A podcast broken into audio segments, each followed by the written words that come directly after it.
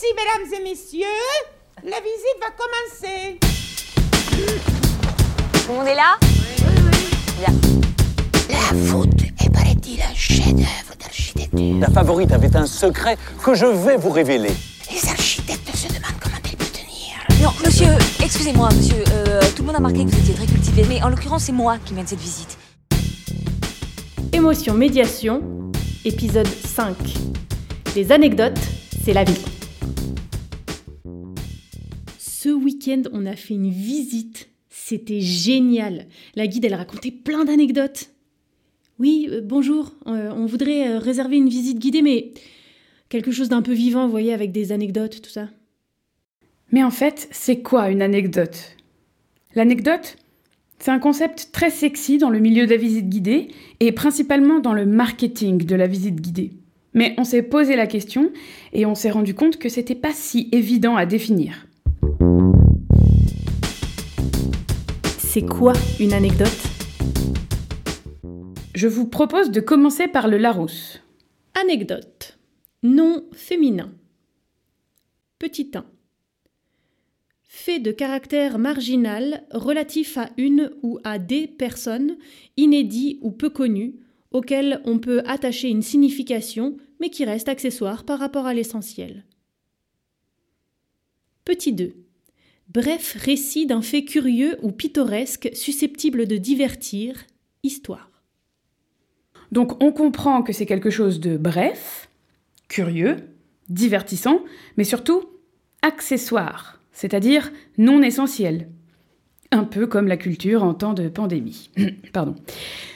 Bon, je vais être franche, si en histoire, avec un grand H, c'est-à-dire dans la recherche, on peut considérer que l'anecdote est accessoire, en médiation, c'est exactement l'inverse. Dans une visite guidée, les anecdotes sont essentielles, indispensables même. Du coup, c'est quoi une anecdote? Maintenant, on va vous donner notre définition à nous. L'anecdote, c'est la petite histoire dans la grande histoire. C'est le concret qui rend la grande histoire tangible et accessible pour le public.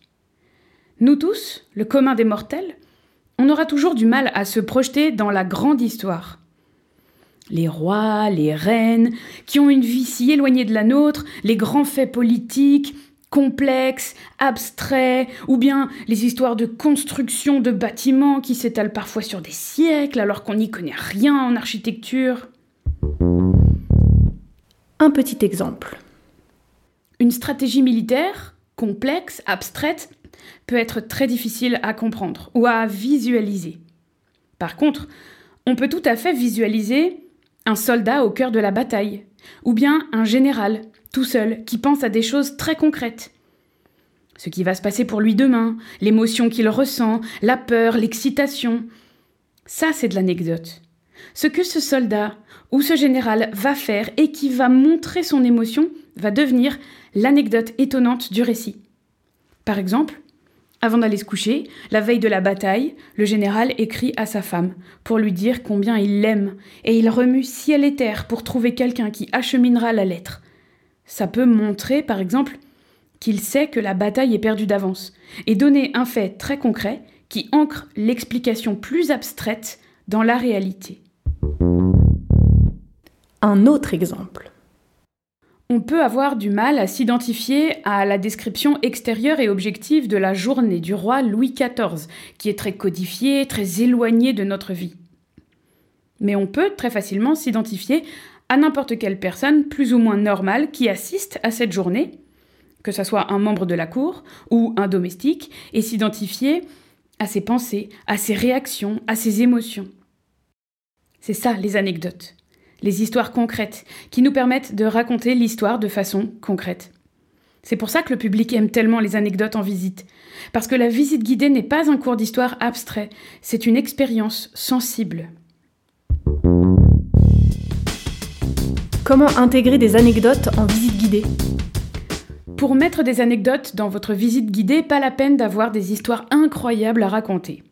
Il faut surtout raconter vos histoires de façon à rendre la moindre petite chose étonnante ou fascinante. Et pour ça, en réalité, c'est assez simple. Vous racontez n'importe quel événement, n'importe quel fait historique, à travers le prisme d'un personnage et surtout de ses émotions. Il faut montrer comment ces émotions se manifestent plutôt que d'écrire ces émotions. C'est ça qui fait la richesse de l'anecdote. Si vous voulez parler d'une histoire terrifiante, vous allez décrire le personnage qui vit cette histoire, et au lieu de dire il a peur, vous allez dire qu'il s'arrête, qu'il ne peut plus faire un pas de plus, que ses jambes tremblent et qu'il sent la sueur qui coule dans son dos. Ce sont tous ces petits détails, et surtout l'histoire racontée à travers les yeux de ce personnage qui feront l'anecdote. Bien sûr, ça suppose parfois de raconter des choses très précises qui ne se sont probablement pas passées exactement de cette façon. Si vous n'avez pas envie de prêter des faits, des gestes, des émotions à un personnage historique, vous pouvez inventer un personnage fictif qui est le témoin de l'histoire que vous allez raconter. Par exemple, si vous souhaitez évoquer un rendez-vous très important entre deux grandes figures politiques, mais que vous ne voulez pas leur prêter de paroles ou de gestes, il vous suffit d'ajouter à la scène un domestique, par exemple, qui les observe, les écoute et qui ressent des choses. C'est d'ailleurs une excellente façon de permettre au public d'entrer dans cette histoire, à travers les yeux d'un personnage qui leur ressemble. La majorité des gens s'identifient a priori plus facilement à un simple domestique qu'à un président ou un premier ministre. N'hésitez pas à écouter notre troisième épisode sur la place de l'imaginaire dans la médiation, où nous revenons plus en détail sur cette question. Un exemple d'histoire transformée en anecdote. Il y a longtemps, on faisait une visite du quartier de Lapardieu à Lyon. On racontait principalement les échecs de ce quartier, en partant de l'idée utopique de départ et en montrant comment tout s'était dégradé et toutes les idées géniales d'urbanisme avaient été abandonnées pour des raisons économiques. On parlait notamment des conflits avec la SNCF, parce que Charles Delphante, l'urbaniste en charge du projet, avait la volonté d'intégrer une nouvelle gare au quartier. Mais l'historique gare des Brotteaux était juste à côté et la SNCF ne voulait pas entendre parler d'une autre gare à la Pardieu.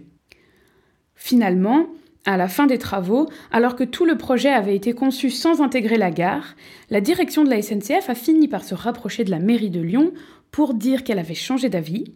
Avec l'arrivée du turbotrain, c'est l'ancêtre du TGV, la gare de Brotteaux était trop petite et ils voulaient bien envisager une gare à la Pardieu. Bien entendu, Louis Pradel, le maire de Lyon de l'époque, et Charles Delphante, l'urbaniste en chef, étaient absolument furieux contre le patron de la SNCF. Cette histoire est déjà assez drôle et étonnante comme ça. Mais l'anecdote que nous avons rajoutée pour donner un peu de vie et de relief à cette visite est la suivante. Au lieu de conclure en disant que Louis Pradel et Charles Delphante sont furieux, voilà comment nous terminons l'histoire. En 1972, une fois les travaux du centre commercial bien entamés, le directeur de la SNCF demande une réunion à la préfecture. Charles Delphante, le maire Louis Pradel et le directeur de la SNCF sont assis autour du bureau du préfet. Le directeur de la SNCF annonce alors que le projet du turbotrain avance bien, mais que la gare des Brotteaux est trop petite pour l'accueillir. Il aimerait savoir si la gare de la Pardieu est toujours en projet parce que finalement ça pourrait bien l'intéresser. C'est alors que Louis Pradel et Charles Delphante se lèvent d'un bond. On dit que le préfet a dû user de toute son autorité pour qu'il n'étrangle pas le directeur de la SNCF.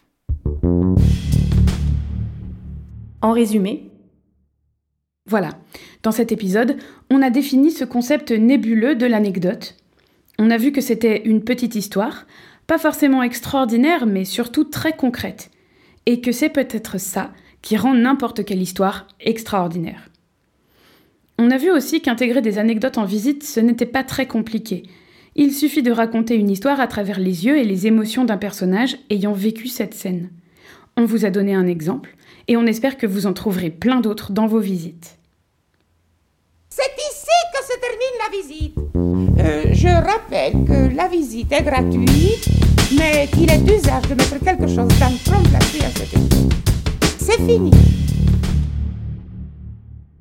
Ce podcast vous a été proposé par les Visites Cybelles.